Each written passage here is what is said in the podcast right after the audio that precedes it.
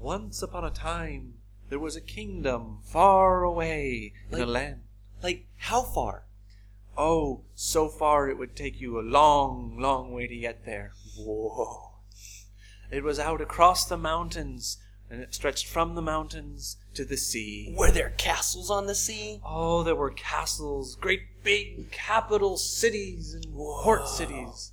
Like, like with ships and stuff, right? Ships that sailed across the seas and came back and bought and sold things from foreign lands. Wow. Now, what about dragons? Are there dragons in this story? There were are no dragons in this story. They're all gone now. Why? Because of the knights, brave and bold, who went across the land and rescued princesses all over everywhere. Wow, well, this story seems like a really, really, really good place the Family English Podcast! My name is Will, bringing you the English that you crave. Co starring Isaac. Exactly. So, what do we have today, Isaac? So today we would like to share with you a great story that I know, Ooh. or at least a story that I know. And, wh- and what's it about? Maybe there's parts I forget. So- A story. It's a, it's a story, okay. And um, the main theme of the story is happiness. Yes. So this is a kind of story called a fable, which means it's got its all its stock characters, and it's going to come to some kind of a point. So let Will and me bring you into the tale of the Happy Man's Shirt. Once upon a time, there was a beautiful kingdom that stretched from the mountains to the sea, with villages and cities, and especially the great and shining capital city, with grand houses and big, beautiful everything and statues. And in the center, in the biggest, most beautiful palace of all, there lived the king.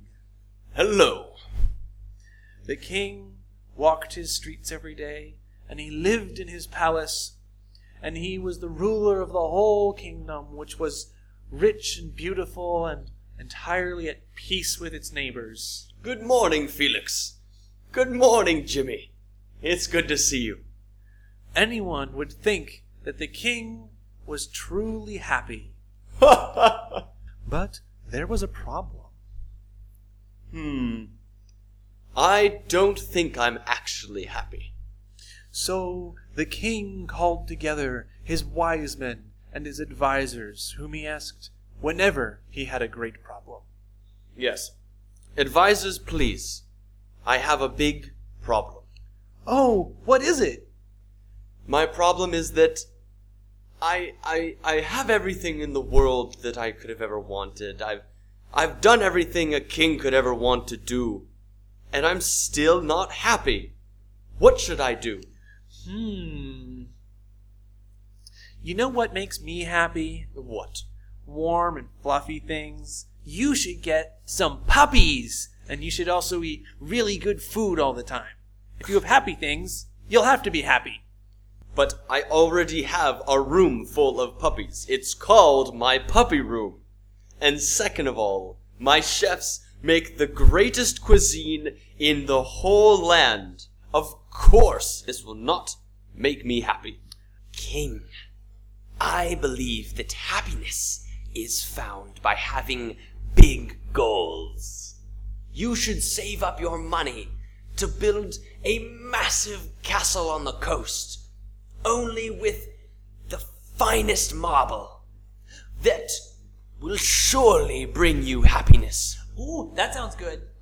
See? The other advisor agrees.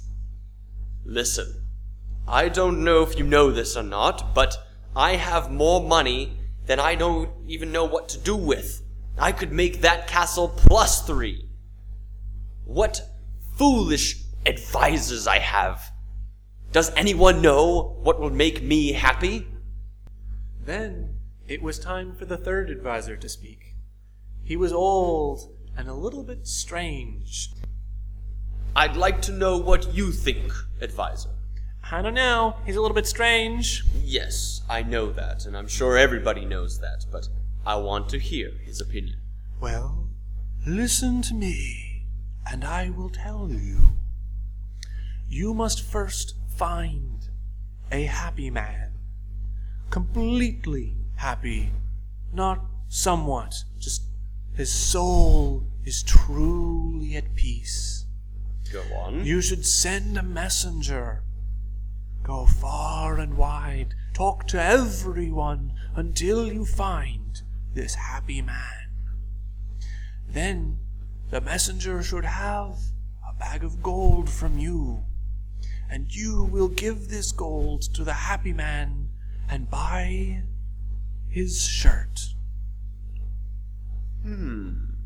His shirt, huh? Yes.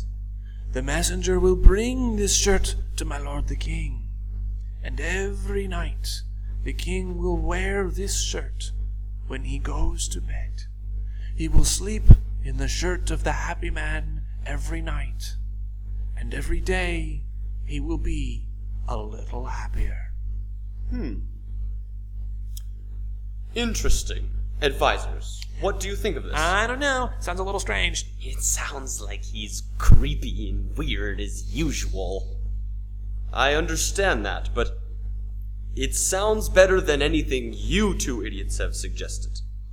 Send a messenger immediately. We must find a happy man. So just as soon as he was summoned, the messenger appeared before the king. I'm here, King. What do you need me to do, sir? The king explained the mission of finding the happy man. Messenger, Yep, keep this in mind. I will. This is the most important mission I could task somebody with. You betcha. You must be very careful. You must find the happy man. Will do. You may have to sleep outside. I love camping. You may have to be cold and wet and hungry. Eh, that's but okay. I need you to find this man. I will. And make sure you look both ways before crossing a street. Just like my mother told me. And so the messenger went on his way. Hoi da dum ba da, zee dee dee. Woohoo! He didn't go very far at first. He just left the royal palace and came to another one of the grand homes in the capital where there lived one of the great lords of the kingdom. You know, I bet he must be happy. Because have you seen? Oh my goodness, he throws the most amazing parties. He's super rich and he knows practically everyone in the whole city. He must be happy. I'll go to him first. So the messenger knocked on the door. Hello, young man. Hey, I'm a, I'm a, well, I'm a messenger from the king. And, The um, king. What does he want? well, he's looking for someone who's happy. Are, are you happy? I happy? Now, what kind of question is that? You're from. You're from one of the other families, aren't you? One of the rabble trying to dig up my secrets? They're always doing that. They say such horrible things. Never mind that they're true. Uh, I haven't time for this. No, go away.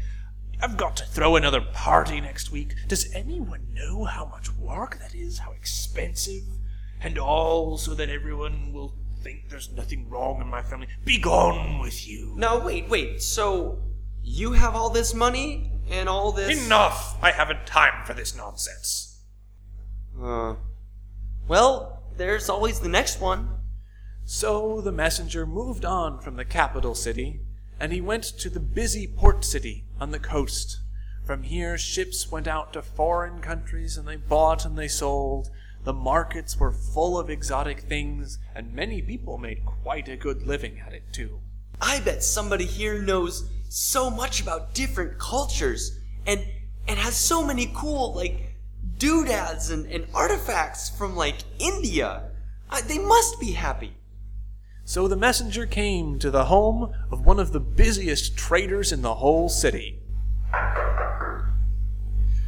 Oh, hello. Hey, um, I'm actually a messenger from the king to try and find if uh, if anyone in the kingdom is happy. Well, ciao, ciao, ciao, boy. Get to the point. Uh, well, I mean, I was going to uh, tell you, ask you, are you are you happy? Am I happy? Hmm. Now, well, are you coming with a deal? Are you trying to sell me something? Uh, I mean, At the at the right price, I'm buying. Well, I, no, it's just I want to see if you're happy. I really don't understand what you're doing. Ah, I see you've got a bag of gold. You're buying or trading something. Uh, What's your game, boy? well, I'm supposed to buy the shirt off of the happy person. That much gold for a shirt? Oh, you got it. Uh, But but are you happy? Why do I have to be happy? You want to buy a shirt? I've got really nice shirts. Oh, okay. Look, I I don't think we have similar interests. I probably need to go. My interests are in making deals, and I think we've got a deal going on here. And trust me, I could use a good deal. You don't know how the exchange rates have shifted. I can't buy as much for my gold as I used to, and the things I bring in aren't selling. You gotta know business is hard right now, and I really need that. Tell me what I gotta do to make a deal, because oh, I need it, man. You don't know how desperate I am to turn a good living. Um, I've gotta go. Come back! Come back! You don't know the pressures of the business world, but I'll tell you I'm happy. I'll tell you anything. Oh man, you know, I bet someone far away from this city will will finally be happy. So again the messenger set off, and he went from the busy port city to the smaller towns that lay out along the country roads. These towns were full of humble craftsmen who were doing their own trades the miller, and the metal worker, and the carpenter. They didn't have much, but they had enough warm homes, safe villages, with their occasional holiday festivals. The messenger was sure he could find someone here. Someone must be happy. I mean, they make things with their own hands. They must be proud of what they make. That must bring happiness. So the messenger came to the small house owned and built by a carpenter. Hey, Who's there? um, it's it's actually a messenger from the king. From the king? Yes. We don't get many people in these parts from the capital. Well, I'm actually on a very special mission from the king. I need to find out. He needs something built, 'cause I can build it. Well, not quite. I, I need to know if you're happy. If I'm happy. Now, why really does the king care if I'm happy? he never has cared much about these parts before. Well, are you happy?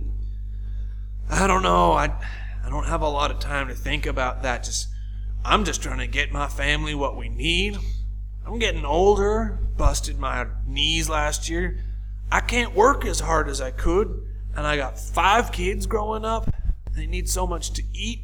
I need to build another room on my house, and oh, it's just so hard trying to keep up with what we need. Yeah, things. Winter's coming. Things do look pretty hard. I'm not even here. sure my wife really knows just what I go through trying to get my family together. We're making it so far, but oh, do I worry. Oh, okay.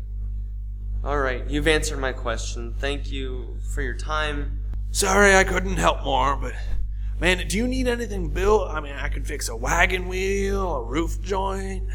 I'm sorry. I I should probably get going. Well, come again if you need anything. So the messenger turned away from the carpenter's house, feeling very sad indeed. Oh no, I've failed. What will I do? And as he sat there in the town square with no idea how to finish the directions from the king, the narrator looked on him and thought, We will end this story in another episode. so Isaac, what happens next? What happens next is up to you. Not you, Will. Oh, not me, but the the viewers. You, listeners. what we want you to do is tell us how we are going to end this story. Every fable should have a great ending. Yes, exactly. So, in another episode, we're going to do two things. We're going to tell you the end of the story the way I know it, and we're going to record a version of one ending of the story that we find in the comments, whichever one we like. Exactly. So post it in the comments at the website. Thank you guys so much for for listening and uh, being part of Family English podcast.